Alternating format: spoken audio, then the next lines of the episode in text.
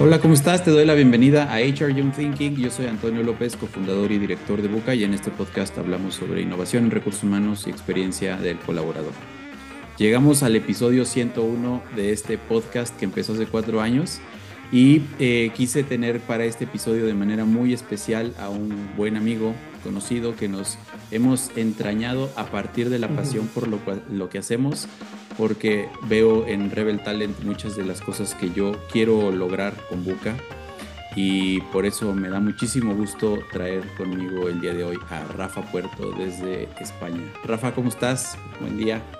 Muy bien, estoy, estoy encantado de estar aquí con vosotros siempre, amigos de, Buca, así que feliz y, y, para, lo que se, para lo que se tercie, como se dice aquí en España, lo que se necesite y lo que surja.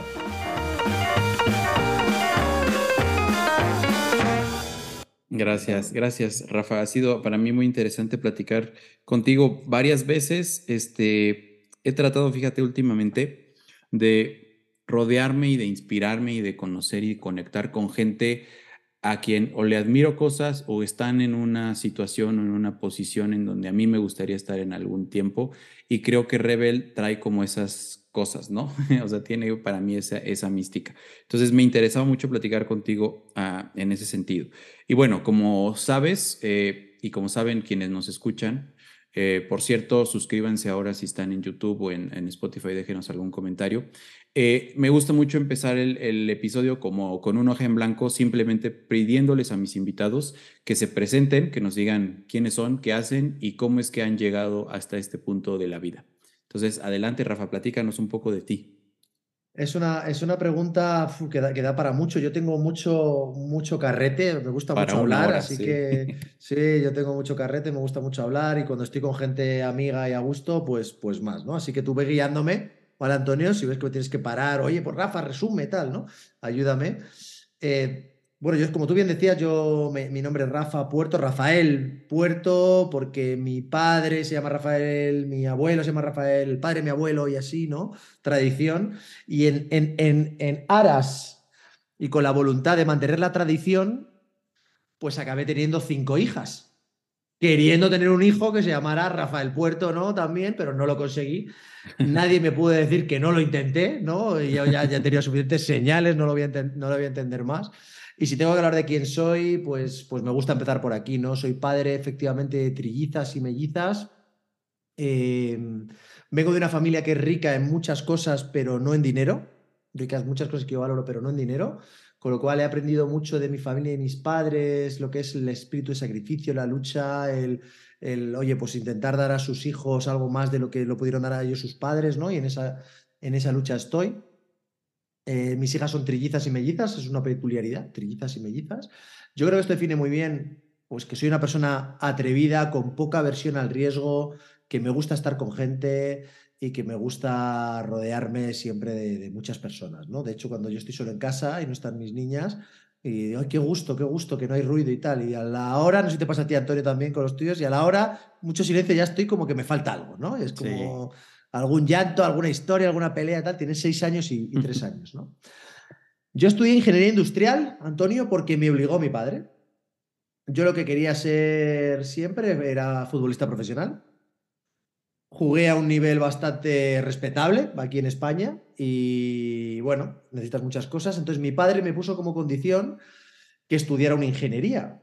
Entonces yo estudié ingeniería industrial, insisto, porque me obligó mi padre entre comillas, empecé a hacer una ingeniería técnica, la carrera que es más corta, y cuando terminé la ingeniería técnica le dije a mi padre, me voy a poner a trabajar, que tengo dinero, yo tenía una pareja, una novia de muchos años por aquella época, me voy a poner a trabajar y tal, necesito dinero, entonces mi padre me dijo, yo quiero que seas ingeniero superior industrial. Yo te pago todo, yo te ayudo, yo tal, que para él era un esfuerzo, ya te digo que no somos ricos nosotros, ¿eh? Yo te ayudo, yo tal, no sé qué, no sé cuántos. Entonces pensé que era una buena oportunidad que no todo el mundo tiene, ¿no? Y, y nada, pues, pues estudié ingeniería industrial, Empecé haciendo trabajos técnicos, Antonio, me aburría como una ostra, no me gustaba nada, empecé programando, porque mi especialidad es electrónica industrial, ¿no? Entonces es muy de programar, de tal, y a mí eso no me gustaba nada. Y un día llegué a, trabajar como ingeniero de ventas en una empresa que se llama Hilti. Llegué allí de casualidad, a través de un compañero y tal, no sé qué. Empecé, empecé, empecé, se me daba bastante bien Porque a mí lo que, pues ahí descubrí, pues, pues algo que yo ya sabía, pero que también aplicaba al mundo profesional, que es, pues tu capacidad de relacionarte con gente te abre puertas. Yo en aquella época no lo sabía, a mí me ayudaba pues, a conocer a mucha gente, tener muchos amigos, conocer chicas, pues esas, cositas que a mí me gustaban, ¿no? Y luego vi que esto también era un activo importante de cara a hacer tu carrera profesional, ¿no? Llegué a, de ahí, me llamaron para hacer un proceso de selección a través de un headhunter que es Michael Page, no sé si te suena a ti por allí de, sí, sí, también México, aquí en México, sí. Están por allí, me consta, ¿no? Eh, entonces yo hice una entrevista, esto que pasa mucho, pues de repente una persona que me entrevistó, se llama Teresa Revilla además, me entrevistó, me dijo, oye Rafa, ¿tú alguna vez te has planteado en trabajar en recursos humanos? Yo le dije, no. ¿Crees que te gustaría trabajar en Michael Page? No. Le dije que no. Ya me conoces tú un poco, Antonio. Me dice, te Le dije, no. Me dijo, ¿me dejas que te cuente? Entonces me contó, pues bueno, y voy a contar aquí algo que creo que no es ningún secreto. Pues que Michael Page no es que sea exactamente una empresa de recursos humanos, sino que trabaja dentro de un ámbito de los recursos humanos que es la selección, pero que el tipo de perfiles que se buscan para consultores tienen que tener mucho perfil comercial. Y que ya veía en mí un perfil comercial potente, ¿no? Empecé a hacer entrevistas, me uní y saqué muchas conclusiones. Si la voluntad de hablar mal de nadie, Antonio, vamos a decir que la forma de entender el negocio que yo descubrí de la selección, vamos a decir que no encajaba exactamente con cómo yo entiendo que hay que hacer la selección. El cuidado a los candidatos, el cuidado del proceso, el descartar a la gente, el tratar a todo el mundo. En fin, bueno, ¿no? Esas cositas, ¿no? Entonces, pues Michael Pister es una escuela maravillosa. Yo conocí a mi mujer allí, tengo grandes amigos y creo que es una, vamos, una grandísima empresa, por supuesto, pero yo entendía que tenía que hacer las cosas de otra manera. Y haciendo una, historia larga corta, pues un día me, surgió la oportunidad, cuando yo decidí marcharme, pues me llamaron para ser el director general de una empresa multinacional italiana muy grande, que se llama GI Group, GI Group, que tenía dentro de sus líneas de negocios un conglomerado de consultorías diferentes, pues outplacement, outsourcing, trabajo temporal, y tenían el área de headhunting, ¿no? Que se llamaba Wiser, se llama Wiser. Entonces aquí en España no había nada. Entonces me llamaron para montarlo desde cero. Y mira algo que me llamaba la atención en su momento, ¿no? Y bueno, pues yo voy a montar esto desde cero. Y, allá, y allá que fui. Entonces cuando yo llegué, pues no había, había una persona. De hecho, Nacho Herrán, no sé si a ti te suena, que trabaja conmigo en Rebel, eh, es una persona muy importante, ya han pasado muchos años de esto, ¿no? Yo, fue mi primera contratación, lo contraté como beca allí en, en Weiser. Hay una historia que si, que si te interesa te la puedo contar porque es muy bonita del propósito que él perseguía y por qué llegó a mí y, cómo decimos contratarlo. Luego es una persona brillante. De hecho, estamos en proceso pues, de que pueda ser socio incluso de Rebel, ¿no? Que es, es una persona 10, ¿no? Como profesional y como, como ser humano. Y estando en Weiser, insisto, haciendo una historia larga corta que me puedo, me puedo extender todo lo que quieras, el objetivo era ir creciendo. Pues oye, yo cuando, cuando yo me marché pues eran ya cuarenta y pico personas, tres oficinas en España, Madrid, Barcelona, Bilbao, un montón de cosas. Y sobre todo, en aquella época, yo soy un adicto a la formación, tú sabes, de formarme yo. Y un día hice un, proceso, me formé en una escuela que se llama ISDI, que también está allí, por, también ha llegado ahí a México y tal. Temas de transformación digital y todas estas historias. Y, y me pasaron varias cosas. Me pasaron varias cosas. La primera que me pasó es que recibí una clase, siempre cuento esto, recibí una clase, no sé si me estoy extendiendo, Antonio. No, no, no. Dices? A ver si no, si no se nos acaba el tiempo, pero la verdad es que está interesantísimo, así que sigue. Tú me dices, ¿no? Pero es, como yo voy aterrizando en este mundo, ¿no? Porque al final yo recibo la primera clase de ese máster, Antonio, y viene un socio de una consultora muy famosa, multinacional tecnológica, a contarnos y hablarnos sobre metodologías ágiles una clase de dos horas y media donde nos explica las metodologías ágiles, ¿no? Scrum, Kanban, tal, porque querían que el, el proyecto fin de máster fuera llevado en pseudo Scrum. Nos dio una clase de dos horas y media, llegamos al, área de trabajo, allí había gente muy senior, ¿vale? Y yo, como digo, yo creo que el aprendizaje es como un músculo. Y yo tengo ese músculo muy desarrollado, ¿no? Y, y cuando llegamos al equipo, lo recuerdo como si fuera ayer, la gente empezó, bueno, pues entonces esta semana pues tú vas a hacer de Scrum Master, tú vas a hacer de Product Owner, tú vas a hacer de tal. Y yo dije, un momento, perdonad un momento. ¿Alguien ha entendido algo de lo que este hombre ha explicado? alguien ha entendido, ni, es que yo a este hombre no le he entendido ni una sola palabra de lo, que, de, lo que, de lo que ha contado, es que no he entendido nada. Y resulta que la gente que estaba por ahí dijeron, pues yo tampoco, pues yo tampoco he entendido nada, pues yo tampoco he entendido nada. Entonces dije, luego resulta que la clase, 67 personas, nadie había entendido nada, ¿sabes? Entonces yo dije, ¿os parece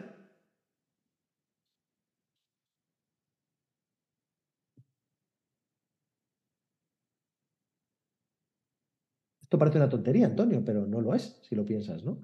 Explicar las cosas para que la gente las entienda, no para que las entiendas tú, sino para que las entiendan tus alumnos, ¿no? Experiencia de empleado, experiencia de, de participante, experiencia de lo que tú quieras. Entonces empecé a estudiar y dije, uy, yo en aquella época estaba focalizado en headhunting, ¿vale, Antonio? Te estoy hablando a lo mejor de esto hace siete años. Eh, y dije, uy, aquí hay una oportunidad, me encanta esto. Yo tenía mucho, porque yo siempre hablo que la agilidad, yo ya no hablo de ayer, yo hablo de agilidad como capacidad, ¿no? Creo que tiene muchas cosas de, cómo tú eres, ¿no? ¿no? ¿no? es tanto lo que haces, sino cómo tú eres. Yo esto siempre lo explico de que, más te da que yo te enseñe a utilizar los cubiertos para comer si cada vez que te sientas en la mesa comes con las manos. Tocar temas de mindset, todas estas cosas, ¿no? Me, dije, me voy a formar. Fíjate lo que yo pensaba en aquella época, Antonia. ¿eh? me voy a formar, me voy a certificar en todo esto para cuando yo me acerque a una empresa para hacerle selección y me diga, estoy buscando este tipo de perfiles, yo le digo, oye, mira, yo es que me he certificado como Scrum Master, yo es que me he certificado como Kama Practitioner, ¿sabes? Yo me he certificado como lo que sea. Van a querer que esa selección se la haga yo, porque yo entiendo mucho más técnicamente y esa selección se la voy a hacer yo mucho mejor. Ese era mi planteamiento. ¿Qué pasa? que cuando yo empiezo a llamar a la gente para formarme, tengo aquí un cuchillo, cuando yo empiezo a llamar a la gente para... Cuchillo? Pues, ah, pues tengo un cuchillo porque lo tengo aquí, porque me mudé hace cinco meses y lo, utilicé para abrir las cajas y desde entonces no lo recuerdo. Es que soy un poco desordenado, ¿no? Mm. Bueno, entonces, empecé a llamar a, los formadores y todo el mundo me decía lo mismo. Un momento, Rafa, pero, pero tú por qué quieres estudiar esto? ¿A qué te dedicas? Y yo le decía, yo me dedico al, al headhunting, al talento y tal. Y me dicen, ¿y por qué tú quieres formarte en esto? Entonces, yo siempre cuento que yo podía haber pensado dos cosas, que habla un poco de quién soy yo y de cómo vivimos en Rebel, ¿eh, Antonio? Cómo entiendo la vida. Que fue, yo, yo podía haber pensado, ¿qué estás haciendo, Rafa? Que nadie está en esto. O, un momento, ¿no hay nadie haciendo esto? Pues yo lo voy a hacer. Y te empiezas a meter, a meter, a meter y te das cuenta que es un mundo que viene del mundo de la tecnología. Sí y que si las empresas están subiendo a la ola de la agilidad y quieres una empresa ágil, necesitas gente capaz de hablarle a la gente que no es perfil tecnológico para que lo entiendan, para que lo abracen, para que lo adopten y para que puedan sacarle todos los beneficios y para que pueda ser una empresa ágil y no departamentos de tecnología trabajando en formato AI, ¿no? Y ahí fue cuando yo empecé todo, todo mi viaje. Y cuando empiezo a hablar de esto, caigo en la disciplina del change management. Todo esto, imagínate, esto es un, periodo muy corto de tiempo porque yo voy como a toda velocidad. ¿eh? Y veo change management, the people side of change. Y dije, esta es la mía. Esto es lo mío. esto es lo que yo quiero hacer, ¿no? Además, yo, yo sé hablar de liderazgo, yo sé hablar de talento, sé hablar de competencias, sé hablar de desarrollo. Creo que todo esto es súper necesario. Tenemos gente hablando de agile leadership con unas capacidades de, liderazgo cero, que además con unas capacidades de comunicación cero. Entonces, bueno, ahí, ahí empezó todo mi viaje y se me empezaron a conectar hasta que yo acabé viendo, como yo digo, acabé viendo Matrix. Porque yo dije, ¿todo esto de la agilidad para qué es, Antonio? Todo esto de las nuevas formas de trabajo, ¿cuál es su principal propósito? Y en mi opinión, su único propósito, único a lo mejor es un poco exagerado, pero su principal propósito es aprender. Si tú lo piensas, ¿tú para qué haces un sprint? Sí, para, validar, para aprender. Para aprender. ¿De quién? Las metodologías ágiles y, la filosofía ágil, ¿de quién quiere aprender? De todo el mundo. Quiero aprender de mis proveedores, quiero aprender de mis iguales, quiero aprender de mis subordinados, quiero aprender de mis jefes, quiero aprender de, la gente, de mis competidores. De repente mis competidores los empiezo a ver de otra manera, creo que me pueden enriquecer y de repente todo toda esa apertura mental te lleva a otro estado. Entonces yo, yo empecé a hablar, y nosotros lo hablamos esto específico, New Ways of Working, no me hables de New Ways of Working si no hacemos acciones para trabajar el New Ways of Being. ¿No? Vamos ahora a trabajar New Ways of Being para luego poder hablar de New Ways of Working. Porque sin New Ways of, sin new ways of Being no hay New Ways of Working de manera sostenida en el tiempo, ¿no? Esto es famoso que se dice hacer ayer y no hacer ayer. Entonces, hay que en todo el mundo de la innovación, design thinking, diseño, design sprint, que compartimos esas pasiones. Antonio, como bien sabes, cómo aplica todo eso al mundo de las personas. Ahora todo el mundo lo llama experiencia de empleado. A mí no me encontrarás hablando mucho de experiencia de empleado, como sabes, pero nosotros hacemos eso. Yo hago eso. Vamos a, trabajar con cualquier empresa. oye, que piensan tus usuarios, vamos a trabajar con ellos, no vamos a trabajar para ellos ni pensando en ellos, vamos a hacerlo con ellos y todo eso es experiencia empleado, ¿no? Y así es como, como llegamos a, todo esto. Resulta que, que cuando yo empecé a, impulsar todo esto en Weiser, la empresa en la que yo estaba, multinacional, ellos no querían que yo lo hiciera, no querían que yo lo hiciera. Y, llegó un momento que todo eso... ¿Qué resistencias viste? Pues que no querían. No querían. Entonces yo, yo llega un momento en el que, o sea, yo soy una persona, y, no lo, y esto con sus cosas buenas y sus cosas malas, Antonio, yo soy una persona indomable no voy a hacer nada porque tú me lo digas. Voy a hacer algo porque creo en lo que me dices. Y porque me dejas ser parte y porque me dejas poner mi granito de arena. No sé si me explico, ¿no? Entonces, llegó un momento que en aquella compañía yo empezaba a yo entregué como resultados, no te contaba de resultados, ni de crecimiento, ni de tal, pero iba siempre como un crecimiento muy bestia, ¿no? Entonces, cuando yo empiezo con estas inquietudes, el country manager que yo tenía y mi jefe funcional en Italia me empezaron a dejar hacerlo. Si quieres, te ¿quieres que te cuente una anécdota? Que no sé si dale, dale, dale, ¿Quieres que te cuente una, anécdota de cuando yo hice mi primer piloto sobre Mira, que, que yo estoy este, encantado de escucharte porque además te digo, me inspira mucho y ahorita te comento, pero espero que también a la gente que nos escuche le esté gustando, pero adelante, adelante. Yo llega un momento en el que me meto en las metodologías ágiles, Antonio, y como yo no sé de medias tintas, yo no soy muy de grises, que estoy trabajando en ello, ¿no? Como la mente. Yo dije, ¿sabes lo que te digo? y voy a quitar todos los managers. Tú piensas que yo estoy integrado en una compañía multinacional con miles de empleados, sus procesos y todo. Yo hacía lo que me daba la gana, entre comillas. Ellos me pedían unos resultados que yo se los daba, ¿vale?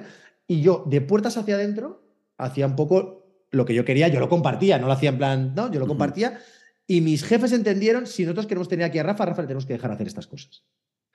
Entonces yo replanteé el sistema de bonus y quité a todos los managers, ¿vale?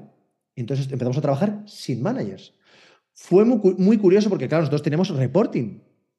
Y fue muy curioso como los que eran managers, y entonces creamos como una especie de tribus, tribus planas, ¿no? Donde yo quería que, emergiera el liderazgo natural. Cada uno en según qué cosa, ¿no? Y es muy curioso como vinieron algunos managers vinieron y me dijeron, tenemos una duda. La gente más senior que habían sido managers ya no eran managers jerárquicos, ¿no? ¿Quién quieres que te mande el reporting? que antes me mandaban ellos. Todas las semanas había que mandar un reporting porque había que hacer un reporting. Ya sabes cómo funcionan las multinacionales, ¿no? Forecast, ventas, todas esas cosas. Sí. Y me dicen, ¿quién quieres que te mande el reporting? Y yo les dije, ¿quién creéis que quiero que me mande el reporting? Entonces empezaron, no, pues este, pues lo otro, pues tal. Y yo te pregunto a ti, Antonio, ¿tú quién crees que yo quiero que me, que quién yo quería que me enviara el reporting? Te pregunto. ¿De qué? ¿Qué te, reporting de ventas y todo, del equipo, ¿no? Normalmente eran reporting de ventas y, procesos que llevábamos. ¿Quién, ¿Quién, crees que yo quería que me enviara el y a ver, y ya, pero a ver, ya no tenías managers. Eh, no, pero yo tenía que mandar reporting todos los meses, ¿sabes? De cómo íbamos, o sea, todos los meses, no, todas las semanas. Cómo vamos, que se ha cerrado, que se ha facturado, todo eso había que mandarlo, ¿no? Bueno, te lo hago, te lo hago más, te lo hago más fácil, Antonio. Lo que yo les dije es, me da igual. Lo que quiero es que el que me lo mande, me lo mande bien. Entonces, ¿tenéis alguien en el equipo que sea muy orientado al detalle, que le gusten estas cosas, que sea bien planificado y me lo pueda enviar? Porque la inmensa mayoría de mis managers, Antonio, tenían algunas habilidades, pero no eran esas. Entonces me mandaban los reporting mal muchas veces. Lo que yo quería era demostrarles cómo de repente puedes tener líderes en cosas que les apasionan, son muy buenos y pueden estar liderando pequeñas iniciativas, momentos y haces el equipo mucho mejor y la gente está enfocada en las cosas que disfrutan, pueden y quieren hacer, ¿no? Sí. Y así fue. Y así fue. Bueno, pues el caso, la anécdota es que un día me llama mi jefe de Italia. Llevábamos como unos tres meses y medio, cuatro. Y me dice, Rafa, queremos la semana que viene hacer un check de cómo va la iniciativa sobre estas nuevas metodologías ágiles en Wiser España. En aquella época éramos, eso te digo, 40 personas, ¿vale? Entonces me dice, quiero que me pases un listado de gente con la que quieres que yo hable. ¿Qué hace todo el mundo, Antonio? Yo es que soy muy believer de la, de la transparencia radical. ¿Qué haría la gente normalmente en multinacionales? ¿No? A lo mejor hay gente que no, pero por lo general. Yo hubiera seleccionado a la gente que estaba en pro y que iba a, iba a hablar bien del tema y tal. Y entonces yo le mandé un listado de todo el mundo y le dije, estos están a favor, estos son neutrales y estos están en contra. Llama a quien tú quieras. Y él eligió a su gente. Digo, no necesito saber ni con quién estás hablando. Y creo que habló con, de, 40, creo que habló con 27 personas. De todos los estratos. Y no sabes, ajá, de, los tres. Yo no sé quién. Lo que sí te puedo decir es que cuando les citaban, la gente me llamaba del equipo, me llamaba y me decía, Rafa, me gustaría preparar la conversación contigo, con Giancarlo. Giancarlo se llama mi jefe. Y yo le dije, no vamos a preparar nada. Quiero que le cuentes la verdad. Lo que tú pienses de verdad que tú estás viviendo de verdad y lo que él te pregunte, tú cuéntale toda la verdad sin pensar si me deja bien o mal o que la verdad. Y pasaron todas las reuniones. Y el viernes teníamos una reunión con mi jefe. Entonces me llama Giancarlo, como con mucho, como muy contento, ¿no? Y me dice, Rafa, ¿qué tal, Giancarlo? ¿Cómo te ha ido? Nada, todo muy bien. Y bueno, tengo que decirte que tu gente. me encanta tu acento que tu gente está de acuerdo conmigo. Y yo, ah, ¿y en qué estáis de acuerdo? Y me dice, que Agile y las nuevas formas de trabajo no son para todo el mundo. Y yo le dije, Giancarlo, ¿me dejas que te diga yo algo a ti? Esto es así, tal cual. Esta fue la conversación literal, ¿eh? Y me dice, sí, claro. Y le digo, que el futuro del trabajo no va a ser para todo el mundo. Eso fue lo que yo le dije. Me dijo, las nuevas formas de trabajo no son para todo el mundo. Y le dije, el futuro del trabajo no va a ser para todo el mundo. Sobrevivir no es una obligación. ¿Has visto esa quote? ¿Te suena? Sí, sí, sí, sí. Sobrevivir no es una obligación. Tú te puedes extinguir como profesional, como especie, como profesional. No renovarte, no reaprender, no formarte, no trabajar en esto. Up to you.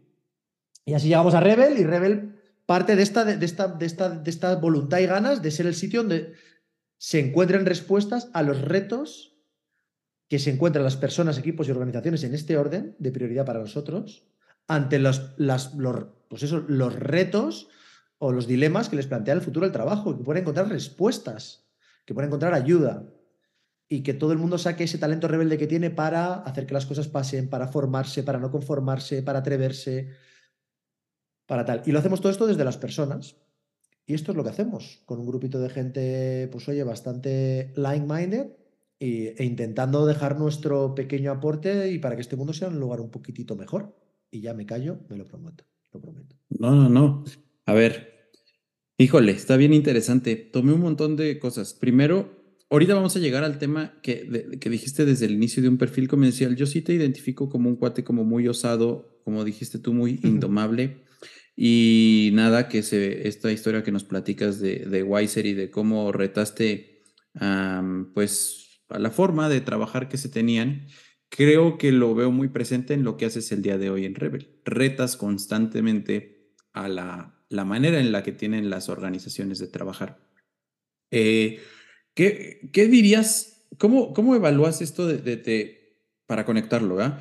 Porque, a ver, yo te percibo como muy, igual, muy, muy echado para adelante, como decimos en México, muy osado. Y he escuchado de, de, amigos este, como Mariana que también con tus clientes tienes una forma interesante de retarlos y de retar su mindset para que abracen este tipo de, de, trabajo. No, no, sé, porque además no es una imposición, ¿verdad? Este, este mundo no es, no es, ah, pues ahora todos vamos a ser, como dices, Scrum Master, sino es ver cómo nos vamos adaptando y cómo se va adaptando este, este mundo o cómo nos vamos adaptando a este mundo.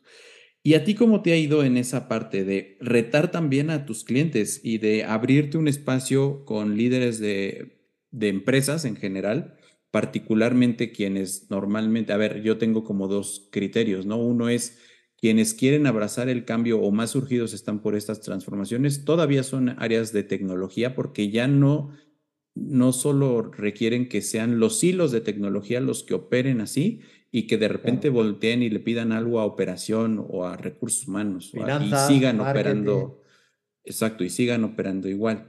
Pero también creo que los, los eh, ahora sí que el, que el customer persona, por así decirlo, pues tiene que ser un líder de, de gestión de talento o muchas veces puede ser, pero a veces no les, no, no los puedes retar con esta osadía con la que tú lo haces. ¿Cómo te ha ido ahí eh, retándolos? Y eso lo quiero eh, conectar con el perfil comercial que dices que has tenido y que sí, sí, lo, sí lo percibo. Este, ¿Cómo te ha ido retándolos? ¿Qué resistencias has encontrado? Cuéntanos ahí alguna historia. Bueno, yo con, el, con los años, yo me he ido haciendo mucho más tranquilo. Si te parezco osado, Antonio, no quieras conocer a mi yo con 26 años. ¿Sabes? Yo con 26 años era un caballo loco, ¿sabes? Luego con los años te vas templando. Yo entendí hace tiempo que a la gente hay que ayudarla desde donde está. Entonces, para mí no hay reto sin respeto y no hay reto sin cariño. Yo aquí ahora te hablo con, con, pues me siento en familia, Antonio, me siento tranquilo, me siento con gente que me entiende contigo, ¿sabes? Entonces yo te hablo muy, te hablo muy así, pero yo no voy, o sea, tú piensas que cuando yo le hablo así a Giancarlo, a mi jefe, hemos conectado muchísimo, hemos trabajado a muerte, nos hemos compartido un montón de cosas, ¿sabes? Al final, yo tengo relaciones con, los clientes con los que yo trabajo y con los que trabajamos mucho, muchos de ellos, muchos de ellos son, no te voy a decir casi amigos, pero casi, ¿sabes? Eh, pero yo construyo relaciones como muy de verdad. Entonces, si tú estás conmigo, Antonio, yo a ti te voy a hablar siempre de verdad con respeto y con cariño, y si no te conozco mucho, te, voy a, lo voy a decir más suave, y hasta que ya nos, tengamos confianza, donde a lo mejor te lo digo un poquito más, venga Antonio, espabila, ¿sabes? Pero al principio yo no te lo voy a decir así, yo te lo voy a decir con cariñito, porque a la gente hay que ayudarla desde donde está. Hay que ayudarla desde donde está y hay que darle sus tiempos. Entonces, vas a un sitio, se necesitan su tiempo, vuelves, pero piense que, mira, a mí una cosa que me decían mucho era Rafa, tienes que rebajar tu discurso de, innovador y de tal, porque hay gente que no te entiende. Hay gente que no lo entiende y que no está tan lejos, ¿no? Y yo le decía, mira, es que a mí no me compensa rebajar mi discurso muchísimo, porque yo quiero estar allí y cuando tú, esté, cuando tú ya veas que estás allí, Antonio, y que necesitas eso, llámame, ya sabes que yo estoy allí. ¿Sabes lo que te quiero decir? Ya vendrás, porque es inevitable que acabes viniendo aquí. Entonces, a nosotros lo que nos encontramos es que hay mucha gente que quiere hacer cosas que impacten, que quiere hacer cosas de verdad buenas. Pues eso, cuando, porque nosotros utilizamos todo este tema de, del Research and Empathy Sprint que te, te habrá hablado Mariana, que creamos en su momento y tal, ¿no?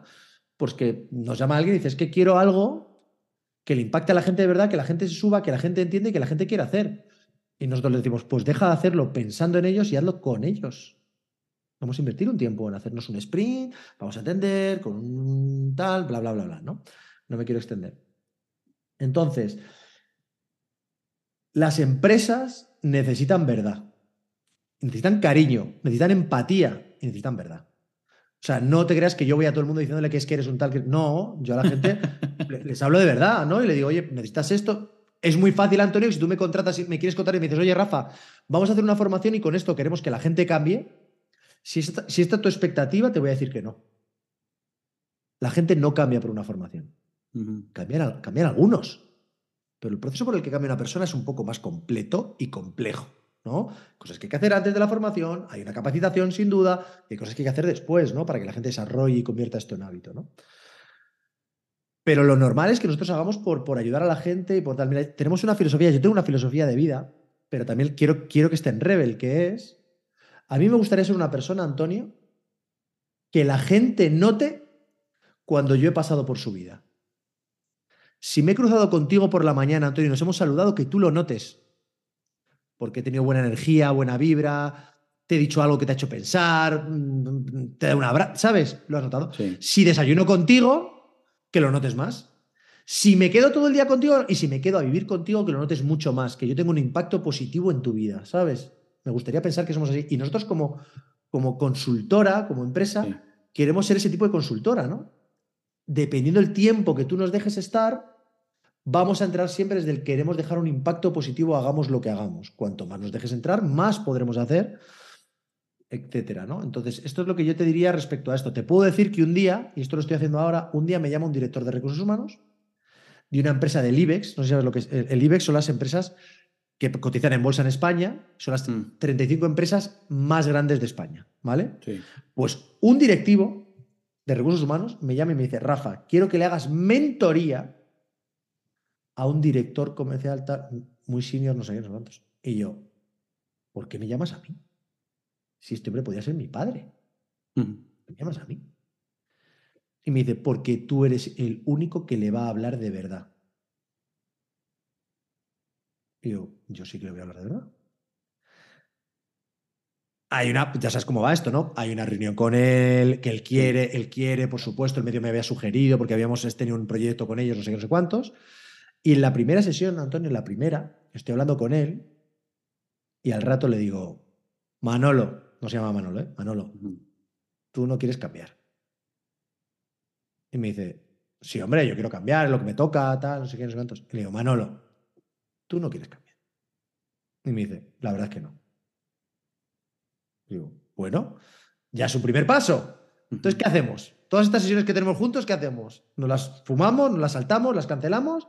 ¿O quieres que aprovechemos para llevarnos algo los dos de todo esto? Vamos a por ello. Y desde aquí lo construimos, ¿sabes? siempre son relaciones como muy de verdad, pero siempre, Antonio, desde el cariño y desde el saber decir las cosas, ¿sabes? Desde el saber decir las cosas. Está un poco ahí, ¿no? Está un poco ahí. Y luego, pues te ha contado Mariana, pero hay resultados de, fases de research y de pains y de cosas que dicen los empleados que cuando se las presentas a los directivos no les gusta oírlas. Sí. Y tienes que estar dispuesto a eso. A nosotros nos cancelaron un proceso, un proyecto por eso, ¿eh? Se enfadó el CEO. Se enfadó. No, pero ¿cómo dicen esto? Tal, no me habéis descubierto nada, tal. Y lo canceló. Todo el proyecto lo canceló, cancelado. Entonces, ¿qué hacemos? ¿Contarte mentiras o contarte verdades? Si tú estás con nosotros, con cariñito y bien dicho, te diremos. Fíjate, bien dicho y con cariño, se da la siguiente situación. Presentamos esto al, área de recursos humanos y, al CEO. No te preocupes, ¿eh? Presentamos esto a la, a la dirección de recursos humanos y al CEO. Remata, remata, Antonio. Cierra ahí, cierra ahí el tema. Adelante. tu santa esposa, ¿no? Entonces, ¿qué pasa cuando tú le preguntas a los empleados? Era un sitio donde estaba habiendo problemas de cultura y estaba habiendo temas, ¿no? Los empleados echaban la culpa fundamentalmente a la organización, a la empresa, a los procesos, a ta, ta, ta, ¿no? ¿Y qué hacía la organización, Antonio? ¿A quién le echaba la culpa? A los empleados. A los, empleados, ¿no? Entonces, cuando le presentamos el, informe y tal, entonces la gente de recursos humanos empieza a ver pues que los empleados dicen que no hay, no hay claridad en la comunicación, que hay temas organizativos, cambios de prioridades, bueno, un montón de cosas relacionadas con... Entonces, recursos humanos dice, ¿cómo es posible? Esto es indignante, ¿cómo es posible que, que no vean, que parece que, todo es culpa nuestra, entonces, porque en realidad es culpa suya, no sé qué, no sé Empieza a decir esto y le digo, Manola, ¿me dejas que te diga algo con cariño y que es un poco challenge? Me dice, claro. Digo, ¿no te parece que tú al responder así estás haciendo lo mismo que ellos? Entonces se queda ahí como, ¿de verdad crees que es todo culpa solo de los empleados? ¿O crees que hay un poquito en ambas partes? ¿Crees que ambos tenéis un poquito de razón? Y que si queréis solucionaros tendréis que encontrar. Pero esto hay que decirlo con cariñito. ¿sabes? y, sabiendo decirlo y tal. Si lo hubiera dicho, ah, ¿no crees que el problema eres tú, eh, lista? No es así. Es con cariñito y con cuidado, ¿sabes? Que tú seas rebel, que tú seas, te gusta hacer challenge y tal, no quiere decir que seas un mal educado o un poco empático o un inconsciente, ¿no? A la gente hay que ayudarla desde donde está. Un poco este modelo de Radical Candor te resuena, lo, lo aplicas en, en, esto que haces y en, en otras cosas, ¿no? Sin duda. Ayudarles, dices Rafa, ayudarles desde donde está. ¿Y eso cómo lo balanceas con una organización que quiere ser disruptiva, que sé que le va muy bien, que tiene que facturar, ¿no? Porque tienes una plantilla de empleados. Y tal vez esto que decías tú, ayudarles desde donde está y cuando estés listo vendrás, pues también me suena a ciclos de venta largos, a, paciencia, ¿no? Eh, y a mucho sembrar ahora para cosechar después. Ah, le hablo ahora al emprendedor. Eh, ¿cómo, ¿Cómo lo ha sido balanceando en estos años que llevan como siete, ocho años, Rebel? Tres. Tres. Ah, yo pensé que llevaban más. Tres añitos llevamos. En plena pandemia nacimos. En plena pandemia. 2019, eh, noviembre de 2019 y en marzo, en marzo de 2020, pumba, a cero. Y ahí nos, reinventamos y tal. Pues mira, yo hay una cosa que, entendí hace mucho tiempo y si con la gente que trabaja conmigo en ventas y yo mismo me aplico, que es, ¿tú quieres vender? Pues olvídate de vender. Y a la gente esto le rompe la cabeza. Mm, suena interesante. claro, es como que tú vendas Claro, yo, siempre pongo este ejemplo, además, cuando hablamos de OKR y hablamos de las cuatro disciplinas de ejecución y estas cosas, ¿no? Que una persona de ventas tenga un objetivo de un millón de euros y haga y tenga una venta de 800.000, ha hecho una venta de 800.000, ¿ha trabajado bien o ha trabajado mal? Mm. parece, Antonio? Al final del periodo, pues yo creo que bien. ¿En qué te basas para decir eso? O sea, eh, no, la verdad no sé cómo ha trabajado. El punto es que me está entregando un resultado. que es menos, que es 200 mil euros menos de lo que tenía. Entonces ha trabajado bien o mal. Si evaluamos el resultado, tal vez diría que mal. Es que eso no es el eh, esa no es la pregunta, como tú muy bien ves. Porque si te hubiera preguntado, ¿me evalúas el resultado? No, es ¿ha trabajado bien o mal? No lo sé. No, sí, no, sé. Lo sé. No sé qué hizo. Porque, porque nosotros lo que queremos es efectivamente cuidar del proceso. Cuando yo te digo olvídate de vender es haz buenas reuniones, habla con la gente, habla de, las cosas que te conectan y te apasionan y las que tú creas. ¿Sabes? Entiende bien al cliente, entiende bien sus necesidades, mira a ver si es su momento para nosotros o para nosotros con ellos. ¿Sabes? Y desde aquí construir relaciones de confianza donde esa persona, esa persona o empresa, que también son personas, sepa que el día que, venga a ti y tú le digas que ok, adelante, puedes hacerlo, sepa que puede confiar en ti. Y esto para mí es súper importante, ¿no? No lo sé, porque he visto muchas veces vendedores que no han hecho nada, ni han hecho buenas reuniones y tal, y de repente ha llamado un cliente, ha vendido cuatro cosas, ha vendido 800.000 euros en una llamada. ¿Has trabajado bien o mal? Yo, he yo he tenido mucha gente comercial a mi cargo que le he dicho, un día vas a hacer tu récord de ventas y te voy a despedir. Porque para mí el cómo es muy importante. Y aquí ya podemos meter también cosas de valores y, todo eso también, ¿no? Pero efectivamente hay, hay eh, ciclos de venta, nosotros tenemos ciclos de venta más largos, Fíjate, tú que eres fan de AG Smart, Antonio, ellos te recomiendan el paquetizar tus servicios. Ellos recomiendan eso. Por esto, porque dicen, es que si no el ciclo de venta es muy largo, es que si no todo es un lío, gastas mucha energía, todo eso. Nosotros tenemos algunas cosas paquetizadas, poquitas, pero es que yo disfruto mucho ese proceso de diseño, yo quiero amar lo que hago, entender, querer ir un poquito más allá, tal, ¿no? disfruto mucho eso. Y ese es el balance que, por ejemplo, Alejandro y yo tenemos, ¿no? Yo soy mucho justo de, de, productizar todo lo que, lo que hacemos. En, por ejemplo, en nuestro laboratorio de EX, pues está y ya el cliente o a partir de la necesidad podemos customizar algo, pero está como dentro de un paraguas. Y Ale es mucho más, yo le digo mucho más romántico, como lo que tú me acabas de plantear. Diseñar como a la medida, entender. Digo que siempre lo hacemos y siempre buscamos ese balance, pero yo me oriento mucho más este, hacia el producto, ¿no? Aterrizando a las necesidades. Y eso, pues de repente, incluso he tenido yo que flexibilizarme porque eh, muchas veces el cliente pues justo solo necesita una parte, por ejemplo, una parte de discovery, ¿no?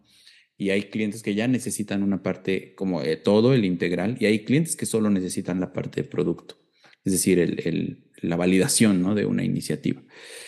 Mm. Y, es como, es, es ahí donde yo he encontrado ese balance entre, más bien, eso de ayudarlos desde donde está. No sabes nada, hagamos todo o quieres un resultado integral, hagamos todo. No sabes nada, enfoquémonos en, la empatía y en el descubrimiento. Ya lo tienes focalizado el dolor, te ayudamos con, con resolver a través del diseño de un producto. Este, y eso acorta, pero también de repente también alarga mucho ese ciclo. Claro, yo, yo, yo al final, esto se habla mucho en diseño, tú, yo sé que tú eres diseñador, igual que yo, yo me considero un diseñador. O sea, no está mal que diseñemos algo basado en asunciones siempre que sepamos que son asunciones, sin testear. ¿Sabes lo que te digo? vamos a hacer este programa, no vamos a hacer toda esta fase de discovery y tal, porque yo sé lo que necesita mi gente. A mí esto me pasa mucho. Vale, pero tú eres consciente de que esto no tiene por qué ser así, que estamos basándonos en asunciones. No, esto es una realidad. No, esto es una asunción. Si estamos conformes con la asunción, chequémosla y avancemos desde aquí, ¿no? Luego muchas veces pues, tienes que ir para adelante, tienes que ir para atrás, espérate, mm, ¿no? Todo esto, pero sí, sí, yo creo mucho en eso también. Sí, no, y porque el costo, más bien la ventaja de hacerlo así, aunque coincido en que tal vez no tienes una base, digamos, de data o una base data driven, el costo de no hacerlo así es de todos modos hacerlo e y no solo diseñarlo, sino implementarlo ejecutarlo y 12 o 18 meses después te diste cuenta de que de todo no resolvía, no resolvía nada. Y ahorita, este, hablaste de algo y yo, yo traigo un tema desde hace varias semanas, meses, porque he estado muy involucrado con equipos que ya hacen mucho de People Analytics, ¿no? Y entonces, digamos que en un ciclo de un modelo operativo de People Analytics, tú traes como todo un diagnóstico mucho más enfocado en el data driven, ¿no? En soluciones o, decisiones data-driven y que llegan como a la intersección del primer diamante, ¿no? Que es la definición del problema.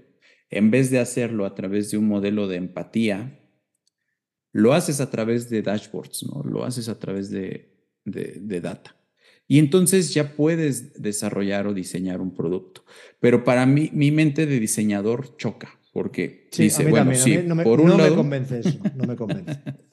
Por un lado, pues sí, robusteces mucho esta investigación con data, pero por otro lado, pues luego hay, hay cosas que la data no te dice y que tienes que, que agarrar la parte cualitativa, ¿no?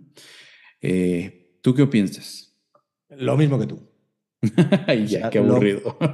no, es que, es que es verdad. Eh, al final es Oye, tienes data, muy bien, dashboard, muy bien, eso tiene que estar, lo compro, porque además luego te da trazabilidad, impacto, ROIs, que es muy necesario, ¿no? Yo creo que una de nuestras grandes luchas, tuyas, vuestras y nuestras, pues es que muchas empresas le, vean ese ROI ese tal, la gran lucha, ¿no? Porque hay muchas veces que, pues por ejemplo, nosotros con un cliente nos decía, estamos notando que de repente los departamentos son mucho más empáticos unos con otros y están siendo mucho más cariñosos con recursos humanos.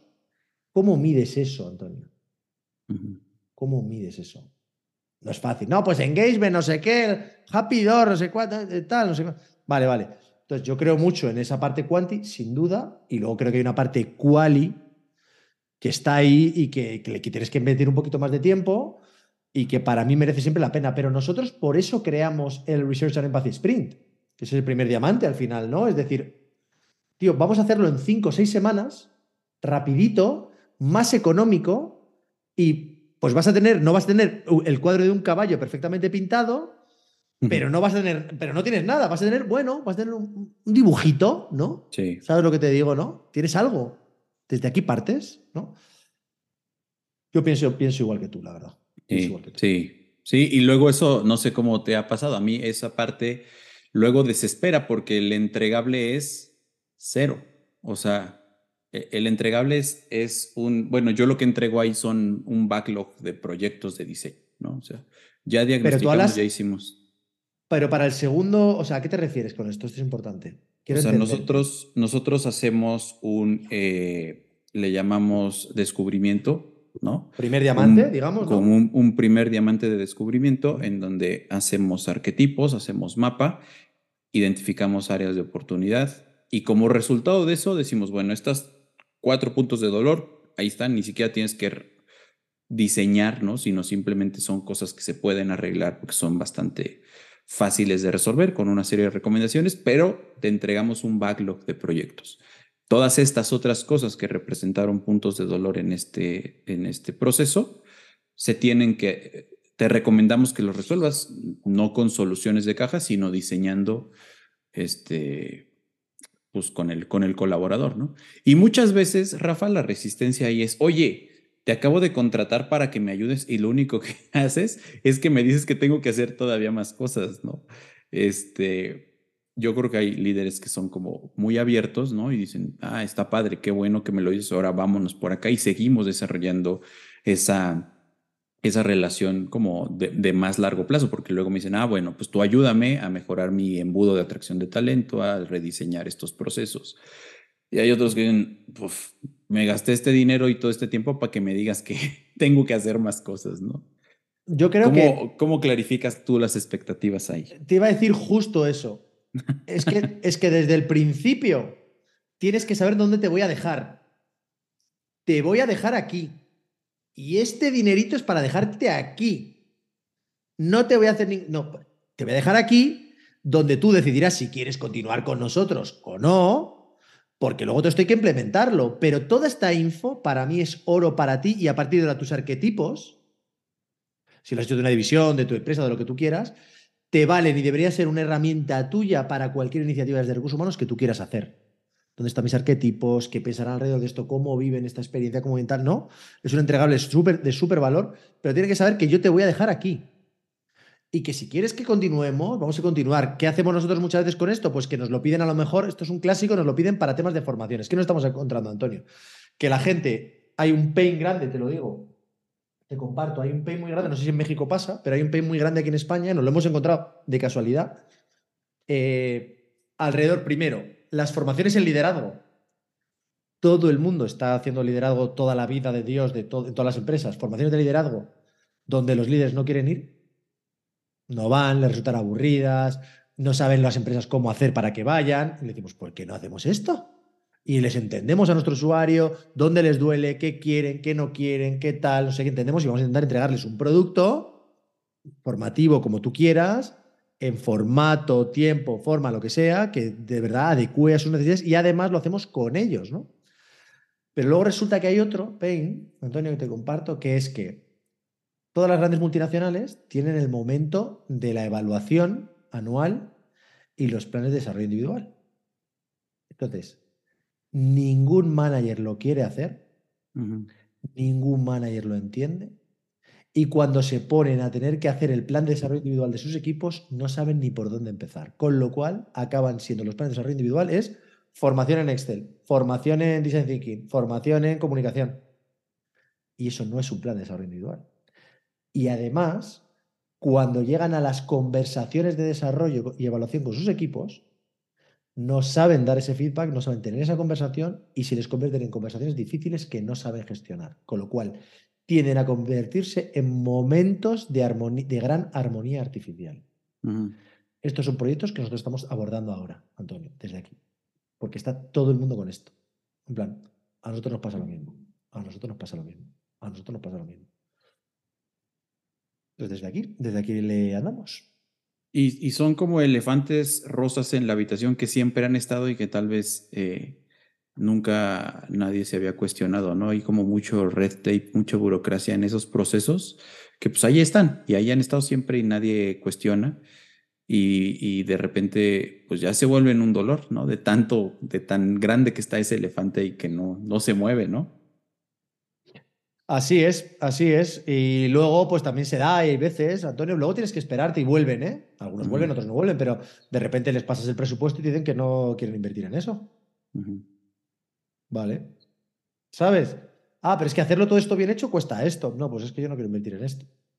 A mí me pasa mucho cuando eh, hablas con la gente de, temas de assessment y tal, ¿no? Para yo, yo soy un firme convencido de que cuando tú quieres desarrollar líderes, el principal, principal crecimiento parte del autoconocimiento.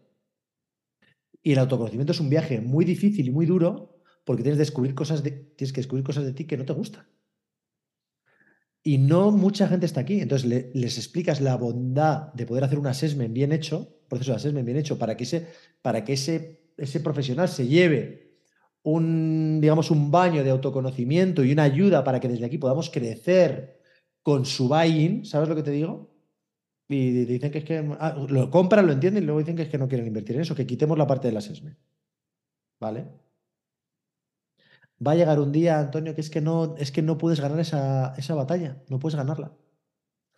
Esto me está recordando. Es que la batalla del talento, nosotros estamos en el lado bueno de la peli, acuérdate, Antonio.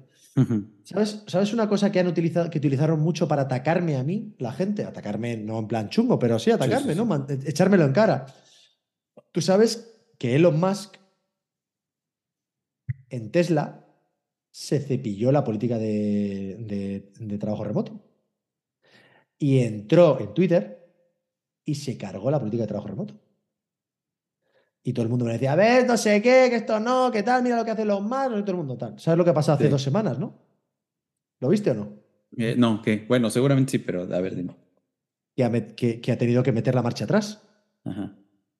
Que lo más ha dicho, salió una, donde él decía, creo que ha llegado el momento de darle una oportunidad al teletrabajo.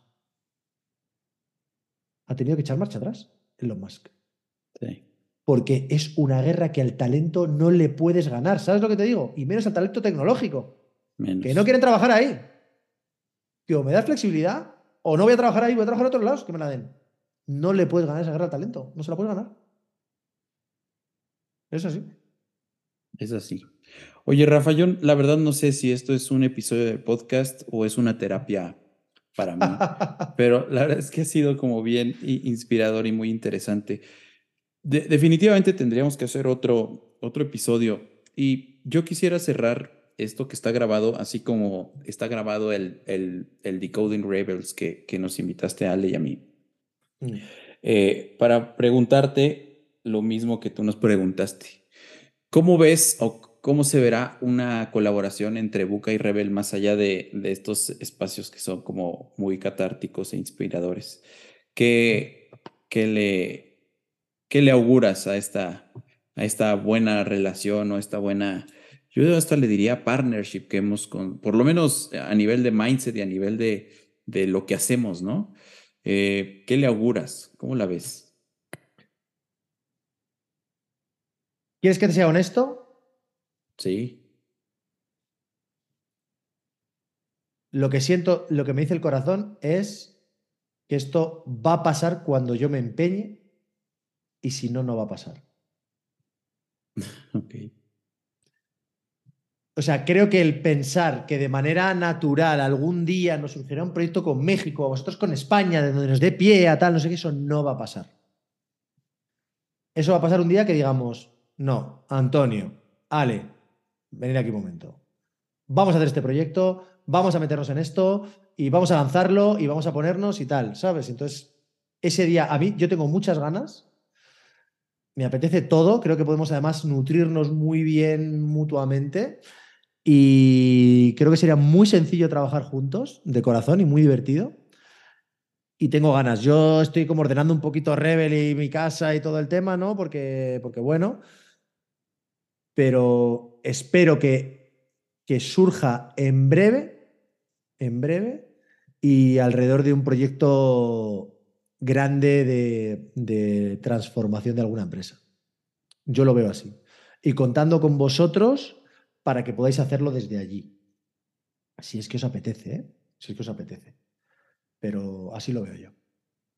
Pues ya está. Tendremos que seguirlo conversando fuera, fuera de la grabación. Ojalá me dijeras tú, no, me voy a empeñar yo y lo haremos nosotros primero. Pero vamos a tener que hacer porque pases, es que si no, no va a pasar, ¿sabes? No, no va a pasar y lo tenemos que impulsar. Rafa, creo que ha sido una muy buena charla. Ah, te agradezco muchísimo el tiempo y la verdad todo lo que nos has platicado ha sido para mí interesantísimo. ¿no? Mm, solo me faltaron las palomitas para, para disfrutarlo al 100.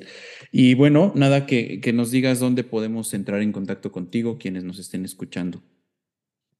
Eh, en, mi LinkedIn, ¿no? Rafa Puerto en mi LinkedIn. Yo no tengo, yo no tengo Instagram, tengo un Facebook de hace mil años, pero vamos, en mi LinkedIn es donde yo, donde más, mejor, más y mejor me puedes encontrar. Además, yo tengo, yo personalmente tengo una máxima que es a todo el mundo que me escribe le contesto, pero me tienes que escribir a mí. Si siento que es un correo que va para mucha gente, no te contesto, pero si tú me escribes, te contesto. Y si quieres verme, nos veremos. Cuando se pueda. ¿Sabes lo que te digo? O sea que si hay alguien que le apetece, pues a través de mi LinkedIn y tal. Por supuesto, hay página de Rebel, hay Instagram de Rebel, hay cositas de Rebel, pero yo, yo soy un espíritu libre, un alma libre. Antonio, yo me imagino a mí mismo en Rebel como una especie de satélite con Mariana, Nacho y toda esta gente controlando Rebel y yo en mis locuras. O sea, haciendo un proyecto con mis amigos de Buca, haciendo otro proyecto con gente de Canadá, me lo imagino así. Entonces, si me quieres encontrar a mí, me encuentras en LinkedIn. Dale, buenísimo. Rafa, muchísimas, muchísimas gracias por tu tiempo y espero que platiquemos pronto. Ojalá así sea. Bueno, gracias, gracias a todos los que nos escucharon o nos vieron en YouTube. Mi nombre es Antonio López, la música que escuchan es de los Highballing Daddies. El podcast lo produce Alejandro López y Alberto Bautista y nos vemos pronto.